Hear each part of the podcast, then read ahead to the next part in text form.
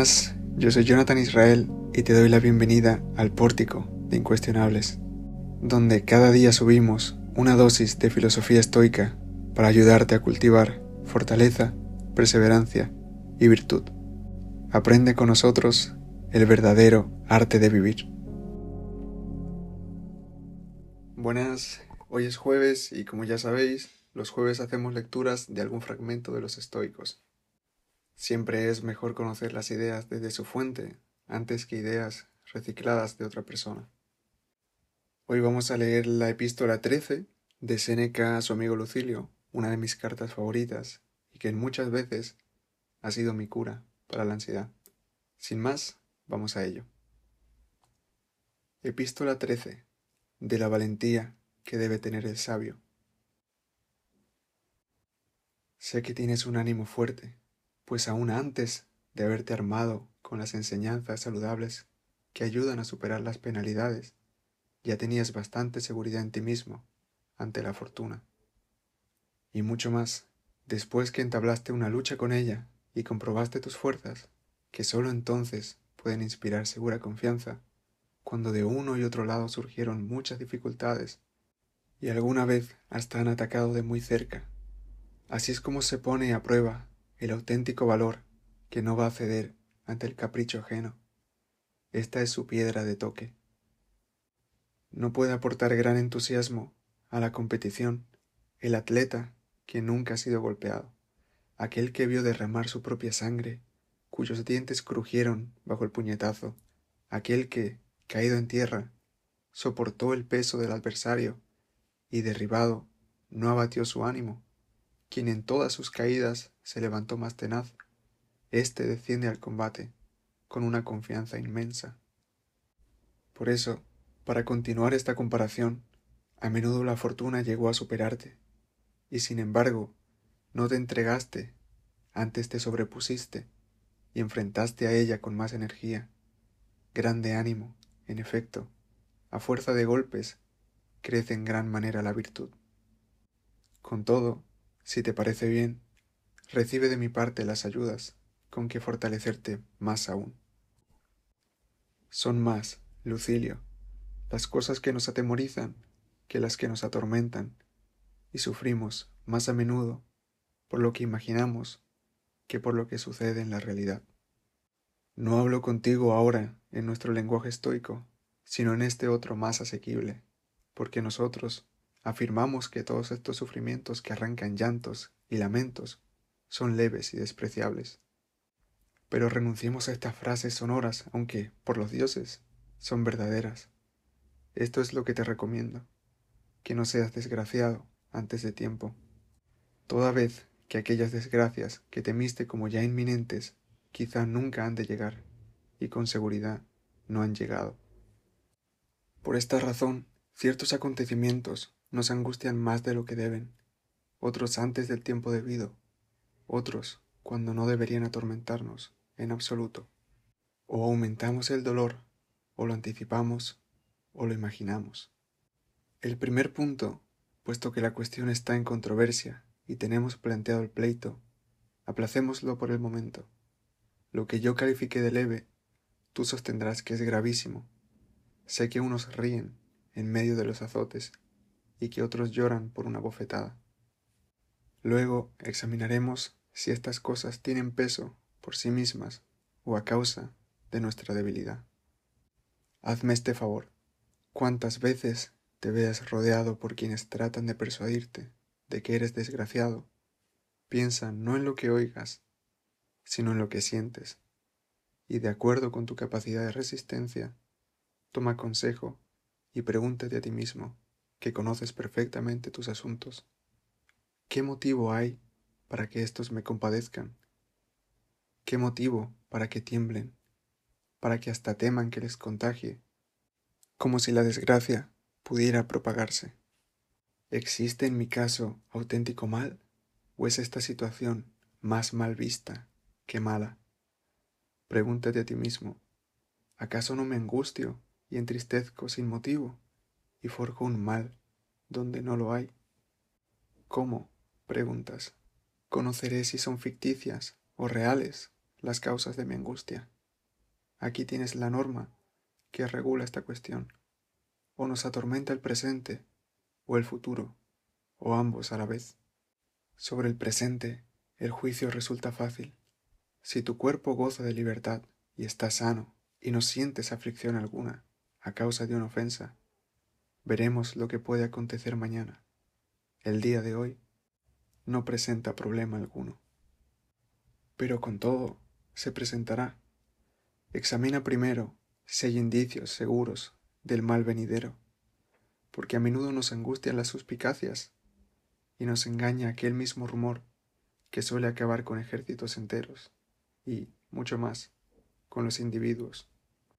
Así es, querido Lucilio, fácilmente nos sumamos a la opinión de la gente, no sometemos a crítica los motivos que nos impulsan al miedo, ni los ponemos en claro, sino que temblamos y volvemos las espaldas, como aquellos soldados a quienes el polvo levantado por los rebaños en su huida ahuyentó del campamento, o a quienes atemorizó algún rumor esparcido sin fundamento.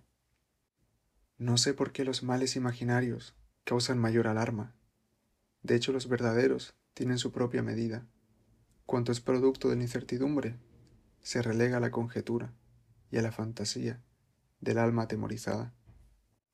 Por ello, ninguno son tan perniciosos ni tan irremediables como los temores del que tiene pánico, pues los demás surgen por la falta de reflexión, estos por inhibición de la mente. Así pues, investiguemos cuidadosamente la cuestión. Es probable que se produzca algún mal, pero no es todavía una realidad. ¿Cuántos males vienen sin esperarlos? ¿Cuántos que se esperaban no se produjeron en parte alguna? Aun cuando alguno tenga que venir, ¿de qué sirve adelantarse al propio dolor? Con suficiente prontitud te dolerás cuando llegue. Mientras tanto, prométete cosas mejores. ¿Qué ventaja sacarás? El tiempo. Podrán interponerse muchas circunstancias que determinen que el peligro próximo o casi inminente se detenga, desaparezca o venga a dar sobre cabeza ajena. Incendio hubo que abrió camino a la huida. A algunos un derrumbamiento los dejó suavemente en el suelo. Alguna vez fue retirada la espada cuando ya rozaba la garganta hubo quien sobrevivió a su verdugo. La mala fortuna tiene también sus caprichos. Tal vez será, tal vez no será. Por el momento no es. Espera cosas mejores.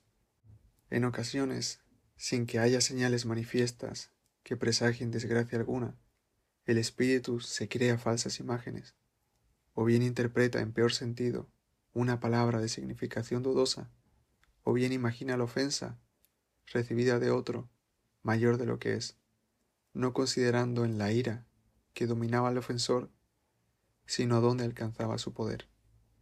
Mas no existe razón alguna para vivir, ni límite posible en las desgracias, si uno teme cuanto es susceptible de temor.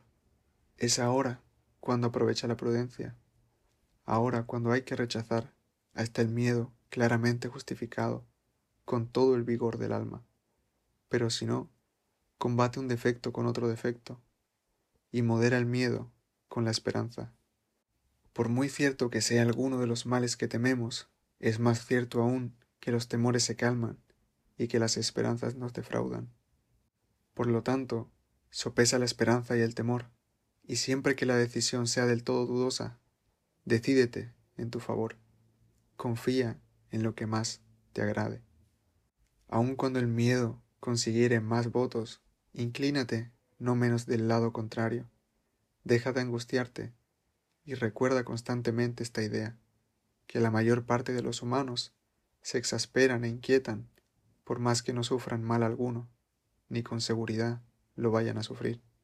Porque nadie pone freno a sí mismo cuando empieza a ser empujado a la deriva, ni regula su temor conforme a la verdad.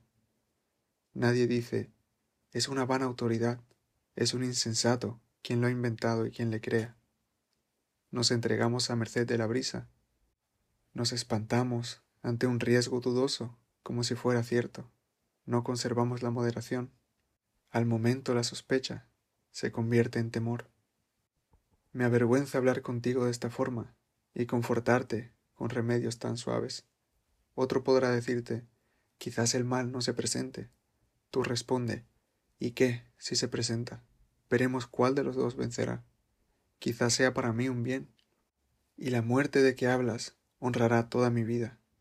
La cicuta ennobleció a Sócrates, arrebata a Catón la espada, defensora de la libertad, y le habrás despojado de una gran parte de su gloria.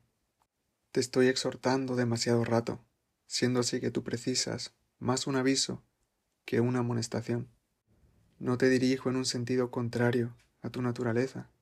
Has nacido para estos ideales que te voy mostrando. Con tanto mayor motivo, debes incrementar y embellecer tu virtud. Mas voy a concluir ya mi epístola, marcando en ella el sello, o sea, confiándole alguna magnífica sentencia. Entre otros males, la necedad posee también el de comenzar siempre a vivir. Medita el sentido de esta expresión, Lucilio, tú, el mejor de los hombres, y comprenderás cuán repulsiva es la inconstancia de los mortales que establecen cada día nuevas bases para la vida que inician nuevas esperanzas incluso al término de sus días. Analiza en tu interior a cada uno, te encontrarás con viejos que se preparan con gran empeño para la consecución de honores, para largos viajes, para grandes negocios. Pues bien, ¿qué cosa hay más vergonzosa que un viejo que comienza a vivir?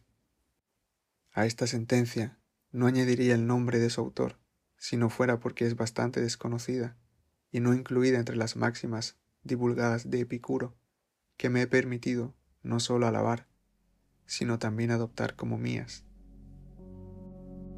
Bueno, eso sería la lectura de esta semana. Nos vemos mañana, cuídate mucho y consérvate bueno.